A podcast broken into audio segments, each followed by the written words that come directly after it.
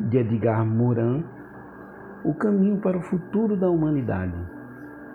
Para mim, o problema da felicidade é subordinado àquilo que chamo de o problema da poesia da vida.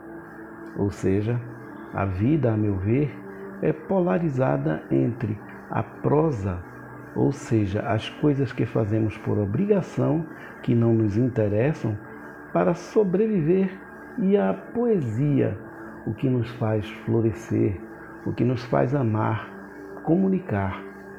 E é isso que é importante. Então eu digo que o verdadeiro problema não é a felicidade, é a questão que faço a mim, porque a felicidade é algo que depende de uma multiplicidade de condições.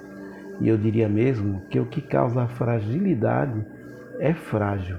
Porque, por exemplo, no amor de uma pessoa, se essa pessoa morre ou vai embora, cai-se da felicidade à infelicidade.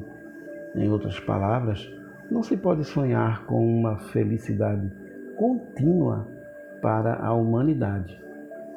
É impossível porque a felicidade, repito, depende de uma soma de condições.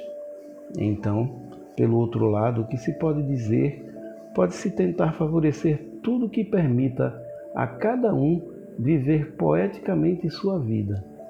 E se você vive poeticamente, você encontra momentos de felicidade, momentos de êxtase, momentos de alegria e, na minha opinião, é isso.